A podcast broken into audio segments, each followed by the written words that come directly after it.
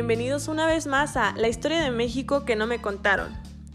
El día de hoy vamos a hablar un poco más acerca de la independencia, pero primero vamos a aplicar los conocimientos que ya teníamos, que aprendimos en el capítulo número 1.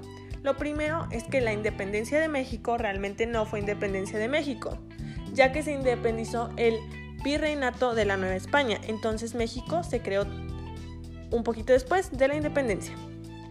Y sabíamos que las personas que querían la independencia eran un grupo de élite que se quería deshacer de los españoles, aunque ellos también eran de descendencia española. Con esto ya cimentado, vamos a continuar con el aprendizaje. En este capítulo, Juan Miguel Zunzunegui nos habla de las revoluciones y las jerarquías en México. Y vamos a decir una frase que él pone aquí en el libro. Las revoluciones pretenden que las cosas cambien y por eso nunca las hacen los de arriba. Los de arriba quieren que todo quede igual, pues las cosas están de modos que ellos son beneficiados. Al ponernos a analizar esta frase nos damos cuenta de la jerarquía que pudo haber estado en la independencia. Entonces, vamos a poner en contexto. Las personas de arriba eran la élite más importante en este momento y la más beneficiada. Las personas del medio eran una élite pero no la más beneficiada en ese momento. Y las personas de abajo eran los indígenas o los criollos menos beneficiados, que estaban beneficiados a un nivel de indígena que en ese momento pues lamentablemente era muy bajo. Entonces, aquí habla de cómo es la mentalidad al crear una revolución. Entonces, la mentalidad es esta.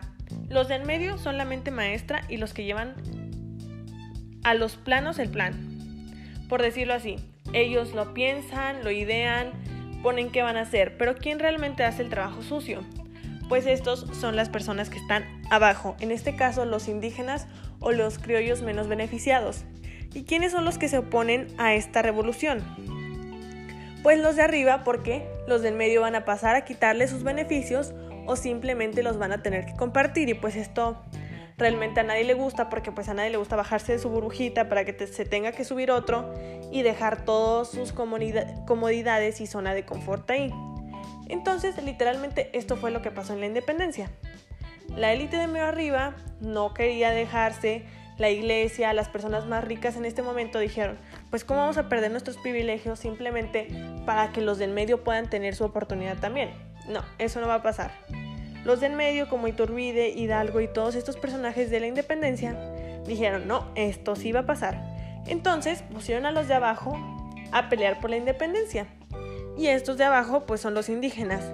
Pero si en esa época nosotros hubiéramos ido a preguntarle a un indígena, oye, ¿por qué estás peleando? Y cuando se acabó la independencia, decirle cuál fue el resultado de tu pelea, realmente no nos sabría decir, porque los indígenas no sabían que ya eran libres después de la independencia.